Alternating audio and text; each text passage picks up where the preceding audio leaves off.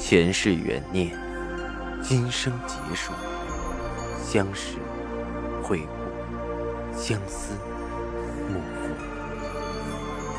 忘川河畔孤等，三生石前许愿，浮华落尽，只余情深入。欢迎收听由喜马拉雅出品的《情似故人来》，作者。文安初心忆故人，蒋波，魅影，明月照经纶，木千林。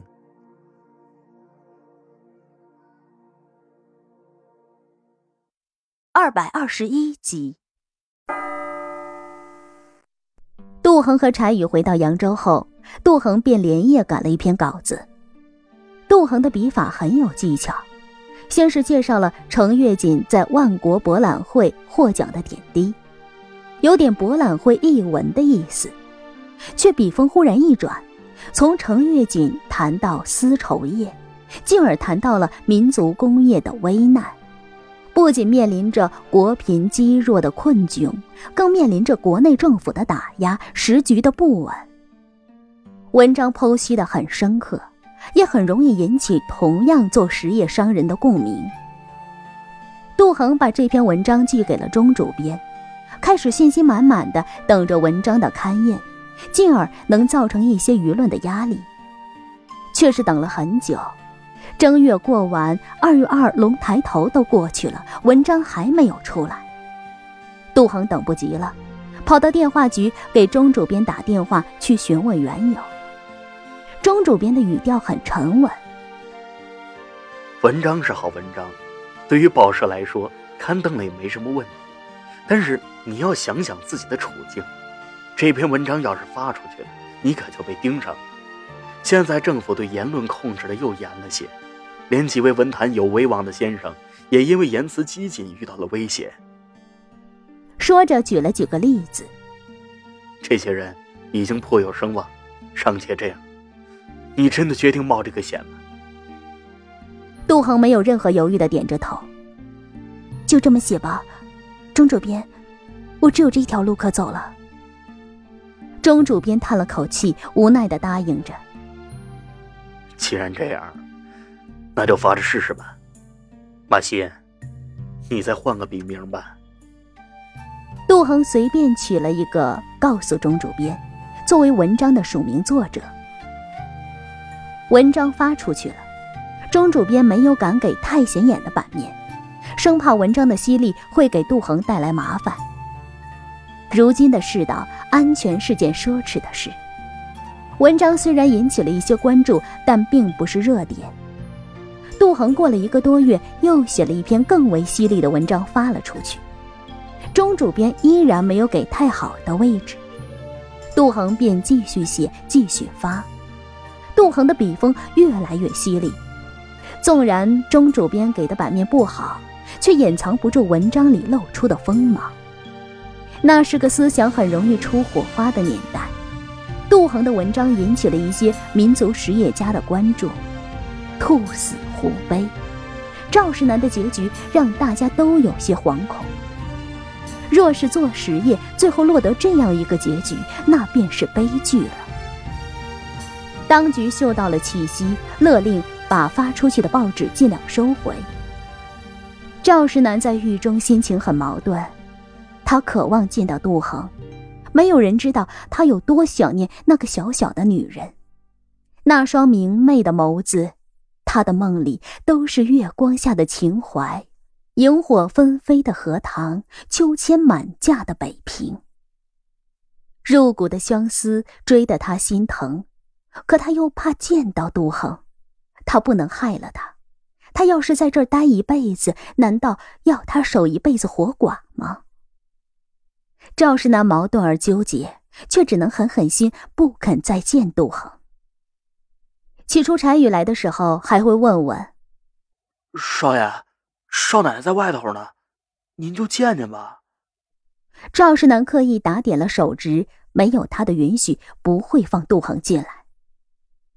每当这个时候，赵世南就像百爪挠心一般，任心里疼得滴血，也只能冷清着脸说句不见。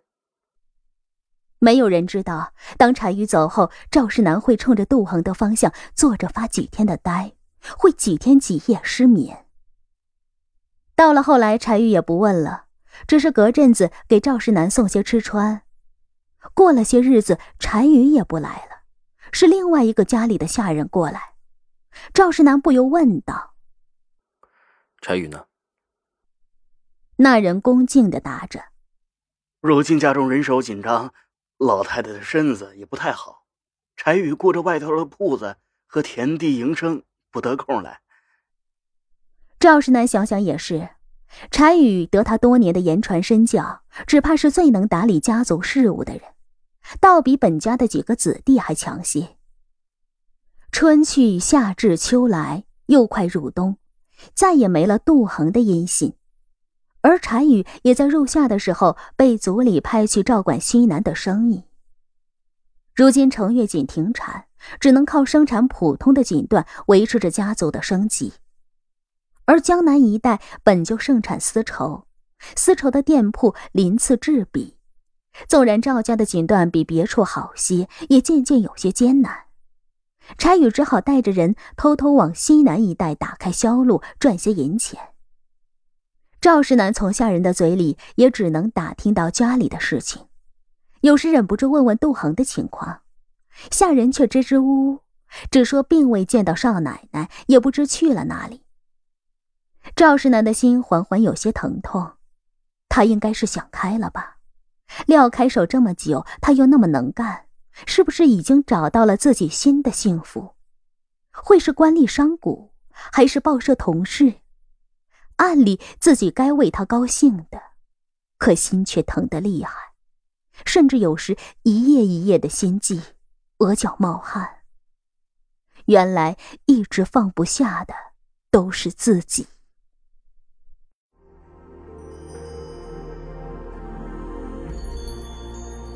您正在收听的是喜马拉雅出品的长篇穿越小说《情似故人来》。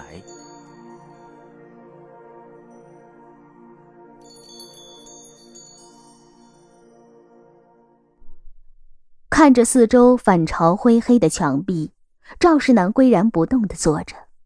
这种环境无疑对人的身体是种折磨，但更折磨的不是身体，而是他的心，他的祖业，他的责任，都要用这样的代价来换取吗？临近年关，柴宇终于回到了扬州，便风尘仆仆的又赶来看赵世南。风霜雨雪。让这多年的主仆二人都有些沧桑不堪。赵世南问了柴宇几句生意的事，便不由得又问道：“知道少奶奶如今在哪儿吗？”柴宇怔了一下，目光有些躲闪。“不知道。”别人的目光，赵世南未见得能完全探究清楚。柴宇的一举一动，赵世南深谙其意，不禁心里一紧。他出事了。柴宇有些纠结。这老太太吩咐。赵世南匆忙打断他的话，焦急的问着：“说他怎么了？”柴宇看了看赵世南，说着：“我也是回来才刚刚听说，少奶奶也被抓起来了。为什么？”赵世南的心跳突的厉害。听说少奶奶为了救您。写了许多文章，把上头激怒了。少奶奶在来南京的路上，被他们抓走，关了起来。这都是春天的事儿了。柴宇的眼圈有点红，他也是个大男人了，按理不应该这么外露，但是他的心里也实在难过。少爷和少奶奶，才让他明白了“夫妻”这个词有多沉重。柴宇叹了口气，说着。杜家里里外外找人都找遍了，只见了几面，后来连面也不让见了。赵世南的心好像被什么攥紧了一样，一抽一抽的疼。